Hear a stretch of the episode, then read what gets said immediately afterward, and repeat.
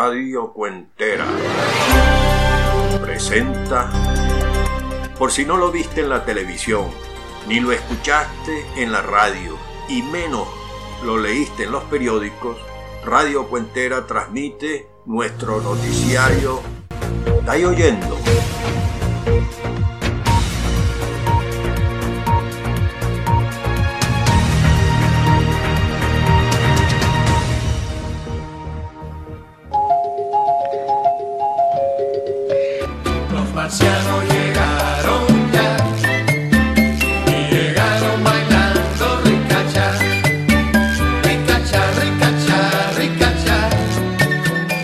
Llegaron ya y vienen en el barco de Horacio Elorza y su bitácora. El 3 de mayo o algo así, Venezuela amaneció estremecida con la noticia gubernamental de que había ocurrido un intento de invasión de un ejército extranjero y que las fuerzas leales a Maduro las derrotaron en las playas de Vargas y Aragua. El doctor Horacio Elorza cronista avesado y avisado, con mucho humor, escribe una bitácora donde nos narra su visión desde la orilla de la joda, que es la única forma en que pueden asumirse y comentarse las burdas, criminales y grotescas manipulaciones de Maduro Diosdado y los payasos que lo secundan. En este podcast voy a tratar de hacer un resumen desde dos perspectivas. Una perspectiva seria para hablar y opinar sobre los invasores, que son una facción fanatizada y divisionista de los opositores, y que en realidad parece ser que existen. Y una en broma, porque como dije, al PSUV, Maduro, Diosdado y al gobierno y sus aduladores no hay otra forma de tratarlos, no hay forma de tratarlos en serio. Casi a la medianoche del 5 de mayo leí la última bitácora política de Horacio Elorza. Me llegó por la vía de Napoleón y de Richard de Sousa. El día anterior había conversado telefónicamente con Horacio y me comentaba la vergonzosa entrevista de Vladimir Villegas al general García Carneiro.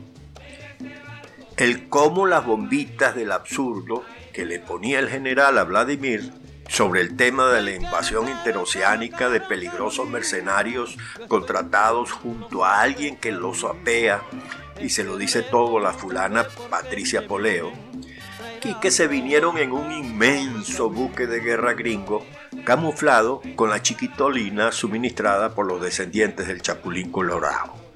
No solo Vladimir no bateaba esa bombita, sino que el gran avispado de Vladimir no las veía siquiera pero se cayó la comunicación y no pude saber más nada.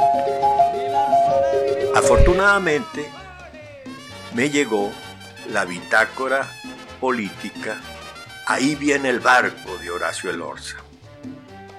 Empieza recordándonos de sus tiempos de la niñez, a memoria tan buena, Dios se la cuide. Un estribillo antipaticón que decía, ¿Pa dónde va el barco?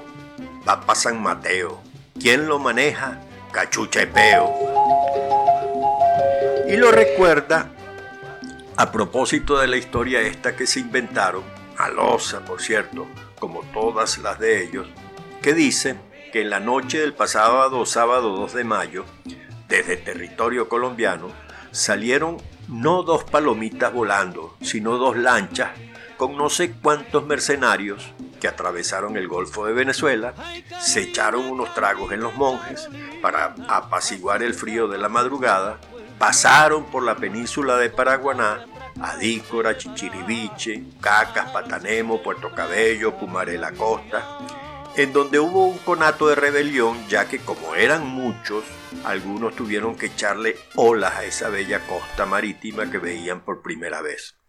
Por lo que los llevó a pedir explicación al jefe de la invasión para saber cuándo iban a llegar y este se limitó a decirles dejen la preguntadera y sigan nadando que ya vamos a llegar.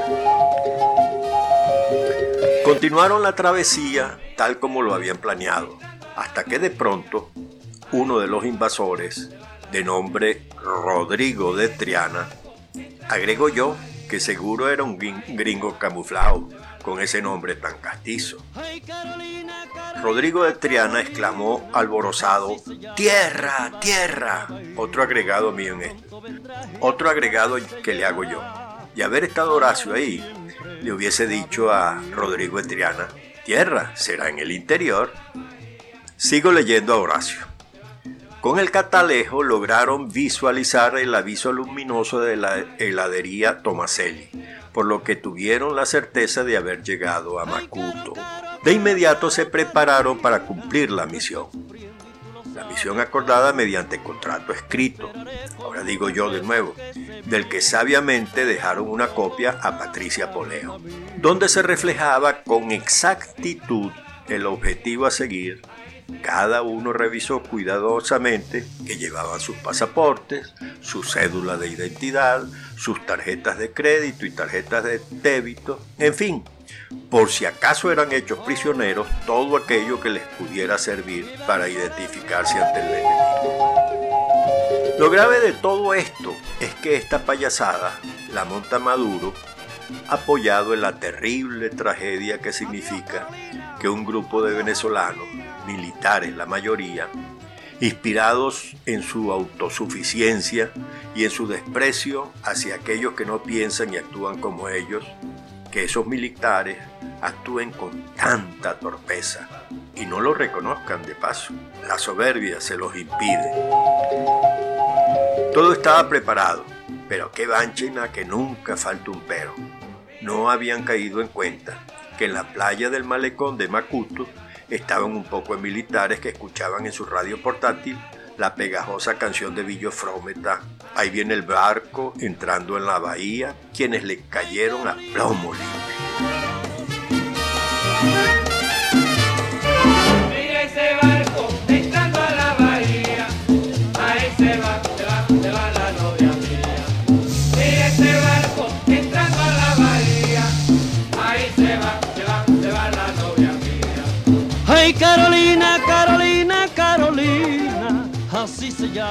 Todavía no eran las 5 de la madrugada y aquello estaba oscuro, pero los defensores los acribillaron, no fallaron ni un disparo.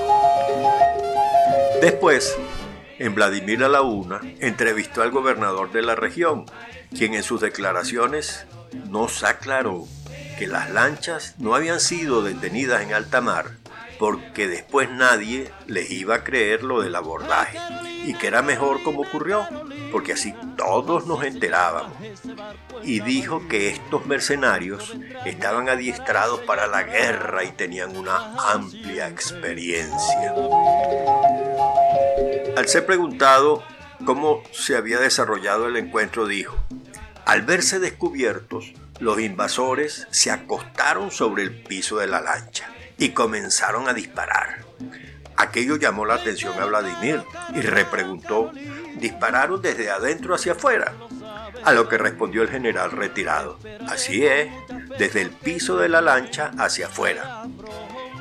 En la lancha se ven claramente las señales que dejaban los disparos al atravesar el fuselaje. Otro agregado mío. Por la misma razón que aquel soldado de la Segunda Guerra Mundial cuento que me echó mi papá, al que su comandante le preguntó del por qué disparaba levantando el arma por encima de la trinchera sin mirar hacia dónde disparaba. Y el soldado le respondió, es que los odio tanto, mi sargento, que no les puedo ver la cara. Caí como condorito ante aquella información y trataba de imaginarme aquellos consagrados y expertos mercenarios acostados en el piso de la lancha y disparando a ciegas sobre su oponente. Solo imaginaban su ubicación y apretaban el gatillo. Y si a estos mercenarios se les hubiera ocurrido huir, ¿cómo iban a hacerlo en una lancha que ellos mismos habían agujereado con sus disparos? Disparos hechos cuando estaban acostados en el piso de su embarcación. Como a la revolución no se le ocurre cualquier cosa y se consiguen con quien se las crea, tal vez el guion de la película, ideado por el general gobernador, consiga ganar algún premio Oscar. Y sí, hubo la tal operación. y sí fueron esperados en los sitios que parece ser que todo el mundo sabía dónde iban a llegar.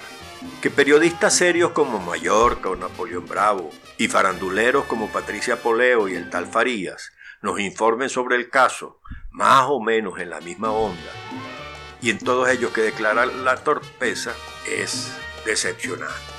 Pero para mí es importantísima la respuesta que le da el comandante del grupo Caribe, con fe de vaca, el capitán Javier Nieto Quintero, donde deja claramente establecido que no solo no tiene nada que ver con los partidos y organizaciones políticas de oposición esa operación, sino que ellos, los integrantes de la misma, los desprecian.